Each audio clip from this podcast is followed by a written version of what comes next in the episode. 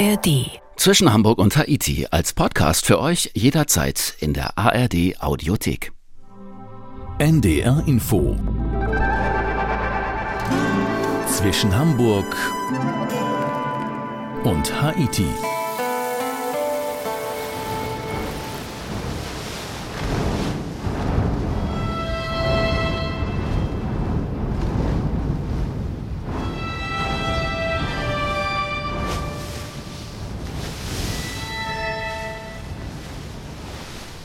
Ja, so klingt das.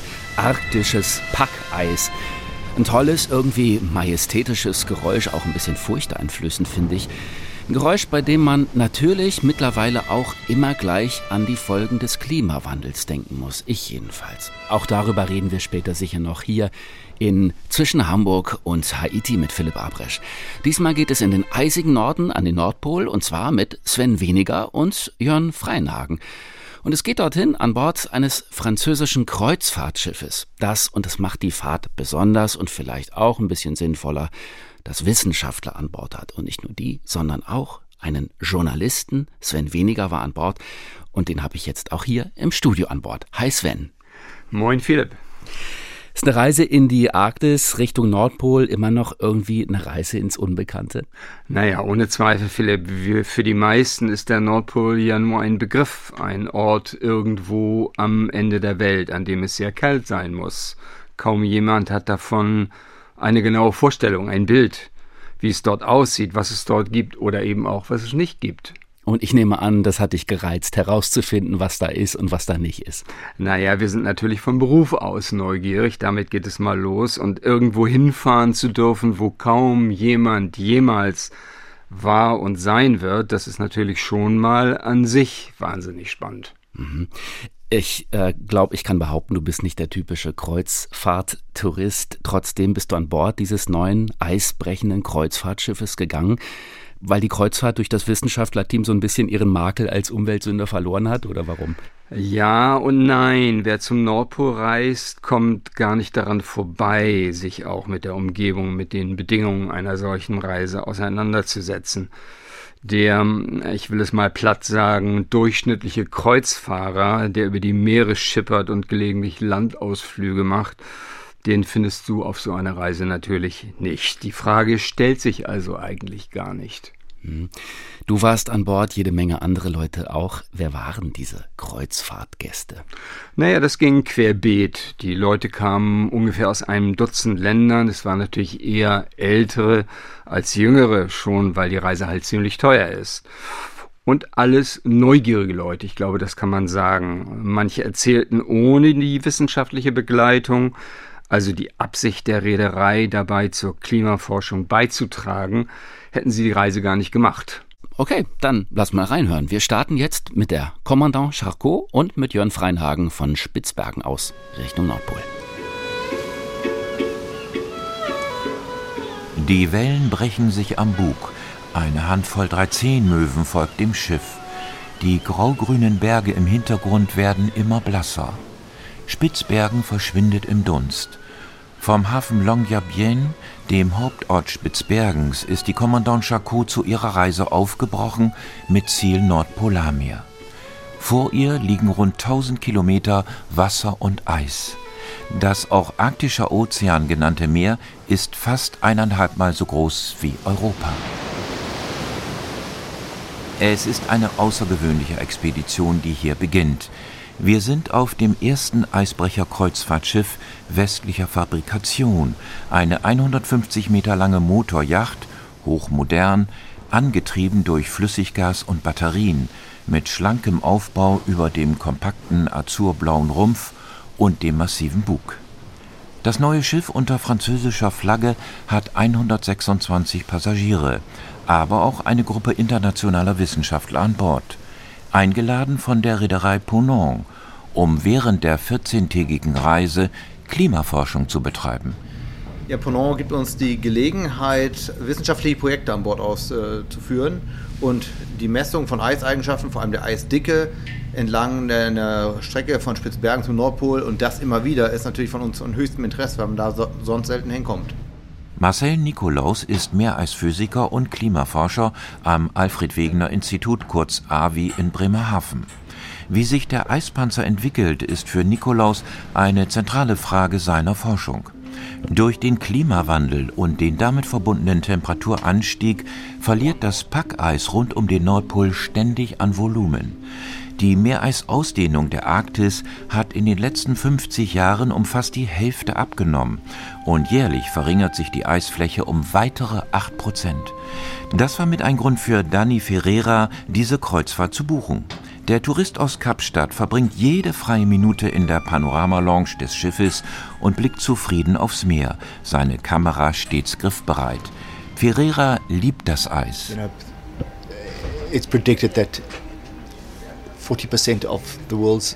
die Vorhersage ist, dass bis 2050 alles Eis am Nordpol verschwinden wird. Das wäre dann noch während meines Lebens. Das war für mich ein Grund zu kommen. Vielleicht kann ich später nochmal hierher zurückkommen, aber vielleicht dann ohne Eis. Deshalb will ich das jetzt dokumentieren, all die verschiedenen Formen und Farben, die Konsistenz, die Dicke. Denn Eis ist keineswegs nur weiß, es kann blau sein, braun, sogar schwarz. Und dann verändert sich das Licht und damit das Eis und seine Farben. Ich bin also eine Art Eisjäger, der versucht, das alles festzuhalten. As the light changed, the ice changed and the colors changed. And to capture all of that, das Schiff verfügt über zwei Laboratorien und ein besonderes Gerät, das Sea Ice Monitoring System, kurz SIMS genannt, nach den Worten von Marcel Nikolaus ein eisdicken Messgerät. Die Ergebnisse daraus seien ebenso wichtig wie Satellitenbilder. Das SIMS sammelt auf allen Reisen der Kommandant Charcot zum Pol ständig Daten. In der Kontinuität liege die einzigartige Chance dieser Expedition, fügt Steffen Graupner hinzu, also ein Messprofil in Zeit und Raum zu legen. Beide, der Geophysiker aus Jena und der AVI-Forscher aus Bremerhaven, waren auch Mitglieder der berühmten Polarstern-Expedition von 2020. Ich habe jetzt das Glück, noch die nächsten drei Reisen mit ähm, dabei sein zu können. Ähm, wir haben hier die Option für beides. Also die Profile im Raum sind jeweils Longyearbyen bis zum Nordpol, hin und zurück und zeitlich das Ganze alle zwei Wochen. Und die Idee wäre einfach zu schauen, wie sich die Eisoberfläche verändert.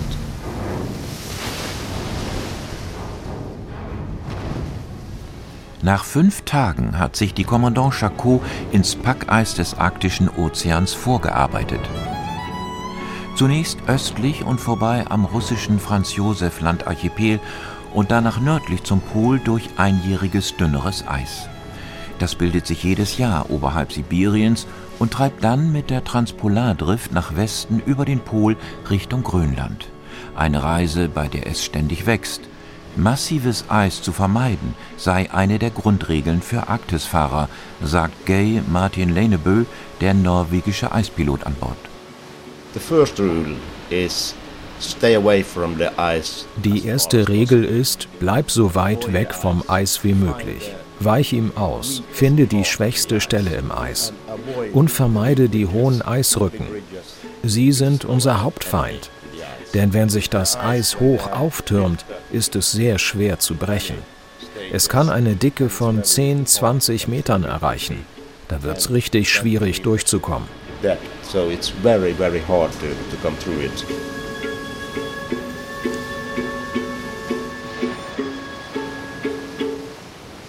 Die Eisrücken sind der Hauptfeind, haben wir gerade gehört in der Reportage. Sven, wie war das, durch dieses Eis zu brechen? Ich kann mir vorstellen, dass man da wirklich fasziniert an der Reling steht.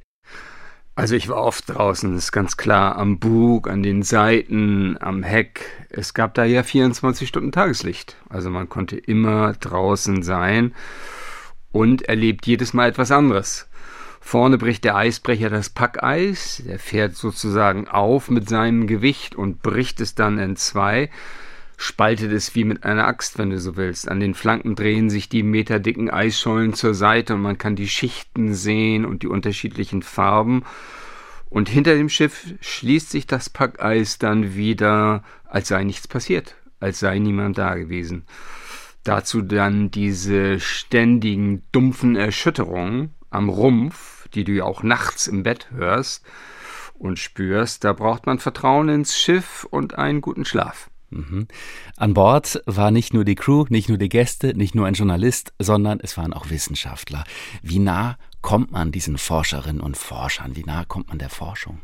Also ich bin denen schon ziemlich nah gekommen und das konnten andere auch. Nur bei den Helikopterflügen, die es ja gab, der Forscher auf das Eis, da durfte man nicht dabei sein. Aber jeder, der wollte, konnte in den beiden Labors vorbeischauen. Es gab Vorträge und Möglichkeiten, sich mit einzelnen Forschern auch auszutauschen, zu treffen, sich mit ihnen zu unterhalten. Und man konnte bei der Arbeit auf dem Eis zuschauen und sich Bohrungen, Proben, das Ablassen von Sonden und alle diese Dinge erklären lassen. Das haben dann auch viele Passagiere gemacht. Ich kann mir vorstellen, der Klimawandel war auch ein Thema auf eurer Reise, der Klimawandel und dessen Auswirkungen auf die Arktis. Habt ihr darüber geredet, abends in der Messe, beim Captain's Dinner oder in den Laboren der Forscher? Also das Wort Messe trifft es sicherlich nicht. Wir dürfen ja nicht vergessen, dass die Commandant Charcot trotz ihrer Eisbrecherqualitäten ein Kreuzfahrtschiff ist. Da wurde also in einem eleganten Restaurant diniert. Aber auch da unter anderen Gelegenheiten wurde geredet, wurde sich unterhalten darüber, wie warm es draußen oft war, wie viel Wasser es inzwischen neben dem Eis am Nordpol gibt. Du verstehst auch sofort, wie wichtig das Schiff für die Eisdickenmessung ist, denn die einzige Alternative zur Feldforschung sind halt Satellitendaten und man kann sich vorstellen, dass die nicht sehr genau sind. Dieses Schiff, das wird mit Flüssiggas und mit Strom betrieben. Wie klimaneutral ist das eigentlich? Ja, jetzt wird es natürlich ein bisschen technisch, aber der Hybridantrieb funktioniert im Prinzip wie beim Auto, also bei der Commandant Charcot mit Erdgas und Strom. Sie braucht also keinen Schiffsdieselantrieb und der Schiffsdiesel ist bei Schiffen ja der Hauptklimakiller. Also laut Reederei fast keine Schwefelemissionen, die es gibt, kaum Stickoxidausstoß, kaum Partikelemissionen also der berüchtigte Feinstaub und kaum Kohlendioxid. Vielleicht dazu noch zwei Zahlen, die ganz interessant sind. Die Batterien allein wiegen 50 Tonnen. Also das ist schon einiges, was da zusammenkommt. Und die beiden LNG-Tanks, also die Flüssiggastanks, mit jeweils 4500 Kubikmetern, die reichen für anderthalb Monate ohne Nachtanken. Das ist schon was. Das heißt, so eine schwarze Rauchwolke aus einem verrußten Schornstein, das hast du nicht gesehen. Das Die gibt es nicht. Ist da nicht mehr, nein, genau. Wir hören mal weiter. Mit Jörn Freinhagen geht's jetzt ins endlose Eis.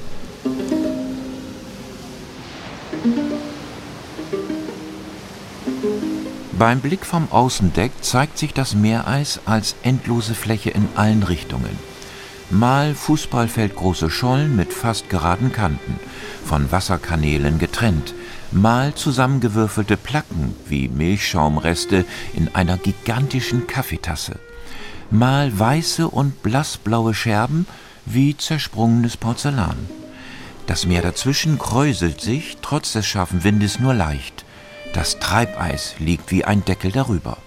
Hier und da gibt es türkise Pools von Schmelzwasser auf dem Treibeis. Meist bleibt es diesig. Die Sonne ist fahl und wirft kaum Schatten. Auf dem Weg zum Pol geht es zunächst darum, anzukommen. Die Kommandant Charcot ist ständig in Bewegung. Der Wind kommt von Norden, er treibt das Sommereis nach Süden auseinander. Günstig für das Schiff, dessen massiver Bug die eineinhalb bis zwei Meter dicken Schollen leicht durchbricht und zur Seite schiebt. Bei 89 Grad Nord wird erstmals der Bordhelikopter mit Instrumenten beladen. Dann lassen sich die Wissenschaftler vorausfliegen auf eine Scholle, die sie aus der Luft auswählen und an der das Schiff in gut einer Stunde vorbeikommen wird. Auch eine Drohne wird eingesetzt. Drohnenpilot Laurent Cornier schildert die Arbeit auf dem Eis. We went about 10 nautical miles away from the boat Wir sind etwa zehn nautische Meilen vom Schiff weggeflogen. Die Idee war, die Commandant Charcot kann nicht anhalten, sie muss ihren Fahrplan einhalten. Also hat uns der Hubschrauber zehn Meilen voraus in Fahrtrichtung gebracht. So hatten wir eine Stunde Zeit für unsere Arbeit. Dann würde das Schiff uns eingeholt haben und der Helikopter wieder zurück an Bord fliegen. In dieser Stunde ließ ich die Drohne ein bestimmtes Raster über dem Eis abfliegen und fotografieren, etwa 300 Bilder, die die Eisdicke am Rand zwischen Treibeis und Meerwasser kartografierten. Uh, the, the ice thickness above, just at the limit on the ice flow and the water. Nach exakt einer Woche ist es soweit. 344 Frauen und Männer an Bord der Kommandant Charcot werden Mitglieder im exklusiven Club der Menschen, die den geografischen Nordpol erreicht haben. Der Jubel auf der Brücke übertönt den hohen Ton des Bord-GPS, das bei 90 Grad Nord anschlägt. Im Schritttempo hat der Kapitän die Antenne des Kreuzfahrtliners genau über den nur wenige Meter großen gedachten Punkt manövriert und anschließend die Maschinen abgestellt. Hier käme also die Erdachse aus dem Packeis, das das Schiff in riesigen Schollen bis zum Horizont umgibt. Keine Markierung am Boden, keine Flagge, nichts. Nur die Russen versenkten 2007 einen Titanwimpel auf dem Meeresgrund, in über 4000 Metern Tiefe. Fantasie ist also gefragt. Jeder kann sich seine eigene Nordpoleisscholle aussuchen. Ist das der magische Punkt? Schon wenige Monate später wird es ein anderer Punkt sein. Das Packeis des Nordpolarmeeres ist ja ständig in Bewegung. Welche Gefühle löst das in den Passagieren aus? Cressida Parfit, eine junge Engländerin, und der Südafrikaner Danny Ferreira machen ihre ganz eigenen Erfahrungen. Unglaube und auch das Gefühl, wahnsinnig privilegiert zu sein. Auch Freude.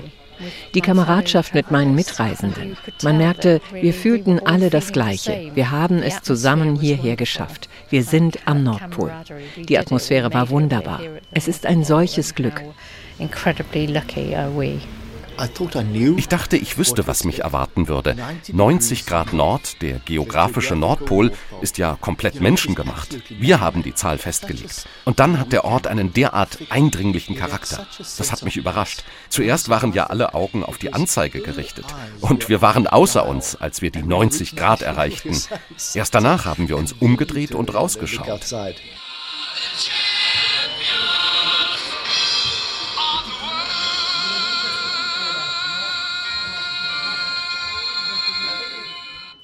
Ja, das klingt wie ein Hörspiel. Der Nordpol ist erreicht. Wie war das für dich, Sven, da anzukommen? Ja, das ist natürlich irgendwie surreal, Philipp, weil der Ort ja eigentlich nur als Koordinaten auf, dem, auf den Karten existiert. Er ist da und eben doch nicht. Na, und doch war es allen an Bord super wichtig, das Schiff für einen Moment genau auf 90 Grad Nord zu wissen. Daher auch der Jubel, diesen magischen Punkt erreicht zu haben, den man ja eigentlich gar nicht sehen kann, weil um einen herum nur Eis ist. Auch wenn es überall um uns herum bis zum Horizont gleich aussieht. Also das war schon was ein, Einmaliges, ja. Ich stelle mir das so vor, wie diese Wanderer, die an ihrem Wanderstock diese kleinen metallischen Embleme befestigen, ja. Also man sammelt die Orte, an denen man ist und 90 Grad gehört dazu vielleicht. Vielleicht ist es so, ja. Alle, die jetzt schon auf den Speicher klettern wollen und die Winterjacken rausholen, jetzt wo der Sommer so gerade begonnen hat, wem kannst du so eine Kreuzfahrt an den Nordpol empfehlen? Reine Erholung ist das ja sicher nicht. Ja, machen wir uns nichts vor. Anstrengend ist so eine Reise natürlich auch nicht. Ich glaube, es kommt entscheidend darauf an, welche Einstellung man dazu findet, mit wie viel Fantasie man auf diese unglaubliche Weite schaut, auf 14 Millionen Quadratkilometer Wasser, das ist äh, größer als Europa, Eis, Natur, diese Menschenlehre. Mich hat das total beeindruckt und bewegt. Würdest du sagen, man sollte einen engeren Bezug zur Arktis haben, ein Interesse daran? Hattest du den vor der Reise überhaupt? Für mich hat das ein bisschen was Philosophisches, Philipp, muss ich sagen. Also Wüsten, ob sie nun Sand, Salz, Wasser oder Eiswüsten sind, faszinieren mit der ungeheuren Größe, in der sich das Auge nirgendwo festhalten kann. Das Fehlen von Vielfalt, alles erscheint endlos und riesig und der Mensch darin immer kleiner und unbedeutender. Das gefällt mir. Der Ausblick ist wahrscheinlich das schönste Unterhaltungsprogramm auf dieser Kreuzfahrtreise. Was hat das Schiff an sich denn sonst noch zu bieten? Naja, also neben dem äh, offensichtlichen Komfort an Bord, den der Reisende auch in der Südsee und der, in der Karibik hätte, Pool, Spa, Entertainment und diese Dinge, gab es die Eis- und später auch in Spitzbergen Landgänge, Kajakfahrten, sowas. Und dann waren wir natürlich alle aus dem Häuschen, wenn wir Eisbären sahen. Das ist ja irgendwie dann doch immer der Hit bei so einer Reise. Tja, vielleicht sehen wir die ja noch, die Eisbären. Bin gespannt. Nach Tagen auf See geht es jetzt an Land, also aufs Eis, wieder mit Jörn Freinhagen. Nach Erreichen des geografischen Nordpols dürfen die Passagiere das Schiff verlassen und das Eis erkunden. Während der Reise sind sie oft überrascht, wie warm es im Sommer nahe dem Nordpol ist. Messgrößen wie Wind, Luftdruck und Außentemperatur erscheinen täglich auf den Bordmonitoren. Meist zeigt das Thermometer nur wenig unter 0 Grad. Aber der Wind ist erbarmungslos und drückt den Windchill-Index, die gefühlte Kälte, auf bis zu minus 14 Grad. Die dünne Flugschneedecke verwässert schnell, wenn Menschen darüber laufen. Allerdings versteckt sie auch Vertiefungen, in die wir dann plötzlich bis zu den Knien einsinken. Der Meereisexperte Marcel Nikolaus und die anderen sind sofort wieder im Forschermodus. Abseits des Bugs hantieren sie mit ihren Geräten auf dem Eis, zum Beispiel mit verschiedenen Metallbohrern. Wenn Salzwasser gefriert, gefriert das Süßwasser und das Salz geht in sogenannte Sohlekanäle und Sohletaschen.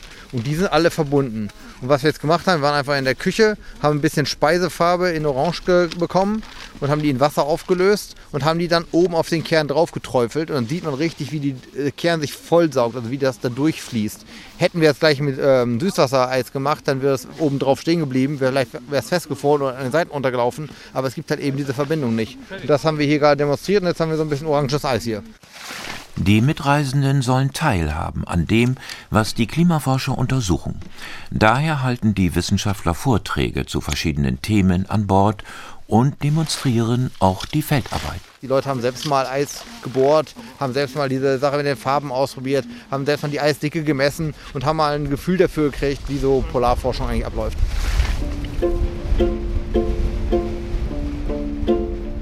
Fast alle Passagiere stellen Fragen und bekommen fundierte Antworten aus erster Hand. Aber was sie vor allem bewegt, ist etwas anderes. Seit Tagen hat das Expeditionsteam mit seinen Ferngläsern gespäht nach dem, was jedem Arktisfahrer das Wichtigste ist. Nun kommt es von der Brücke als Ansage aus dem Lautsprecher. Eisbär voraus. Da trottet er also weit vor uns, der Herr der Arktis. Ein Einzelgänger, der rastlos durch die Eiswüste wandert, von Scholle zu Scholle springt, monatelang auf dem Packeis lebt, das immer weiter schrumpft. Ein tragischer Held, Synonym für Kraft, Freiheit und Verlust seines Lebensraums. Alle Passagiere haben sich auf dem Außendeck der Brücke oder in der Panorama-Lounge versammelt. Cressida Parfit wirkt gleichermaßen melancholisch und gerührt. Was ich vor allem sehen wollte, waren natürlich Eisbären. Ich war neugierig, ob deren Leben wie meine Vorstellung davon sein würde. Und das ist es. Sie leben wohl sogar noch abgeschiedener, als ich gedacht hatte. Und sie scheinen das Alleinsein zu genießen. Das finde ich interessant. Steinar Aksnes, der norwegische Expeditionsleiter, erklärt den Gästen, was sie sehen. Viele Bären gehen an Land, wenn sich das Meereis zurückzieht und bleiben dann dort, bis es im Herbst wieder zu wachsen beginnt. Der hier aber scheint dem Eis zu folgen. Wir sind bei 88 Grad und Land gibt es erst wieder bei 82 Grad. Er ist also weit davon entfernt und auf der Suche nach Seehunden. Von denen haben wir eine ganze Menge gesehen auf unserer Fahrt nach Norden. Hier gibt es viel Wasser und man sieht dem Eisbären an, dass er in wirklich guter Form ist. Die Reise der Kommandant Chacot fand im ersten Jahr des russischen Angriffskriegs gegen die Ukraine statt, mit Folgen für die Arktisforschung. Ehemalige Partner und Kollegen aus Ost und West misstrauen einander. Reden nicht mehr miteinander, sie dürfen kein Wissen mehr austauschen. Da wirkt es auf dieser Reise wie ein emotionaler Befreiungsschlag, als das französische Kreuzfahrtschiff zufällig dem russischen Atomeisbrecher 50. Jahrestag des Sieges begegnet. Er ist der größte Eisbrecher des russischen Staatsunternehmens Atomflott mit Heimathafen Murmansk. Schon von weitem wirkt das bullige, feuerrote Schiff wie ein Dinosaurier der Polarschifffahrt. Der Kapitän der Kommandant Chacot hat über Funk angefragt, ob wir uns treffen wollen. Und tatsächlich, nur zehn Minuten später, rauscht der Koloss heran und stoppt vier Strich Steuerbord keine hundert Meter vom Bug entfernt. Und dann geht es los.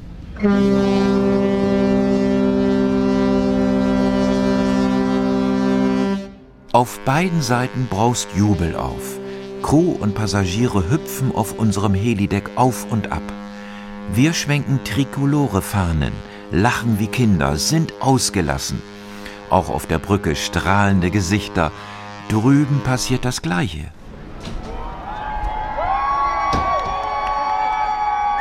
Die Außendecks sind voll besetzt. Blaue Flaggen grüßen uns.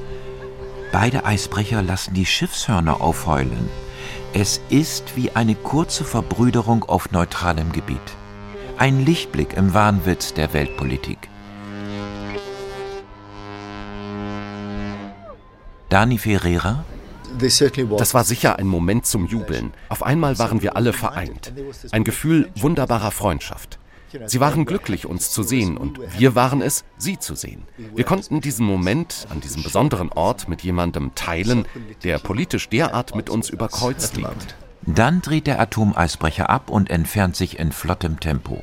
Und ein Satz des norwegischen Eispiloten Gay Martin Leinebø bleibt uns im Gedächtnis. When we are at sea, then everybody has a seaman. We are brother at seas. Auf dem Meer sind wir alle Seeleute. Auf See sind wir Brüder. Auf See sind wir Brüder, ja. Schön gesagt, kann man sich auch gut vorstellen.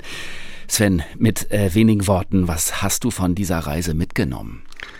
Also Philipp, für mich war die Commandant Charcot irgendwie wie ein Raumschiff, eine Art Enterprise, die dich in unbekannte Welten entführt, die man sonst nie erleben würde.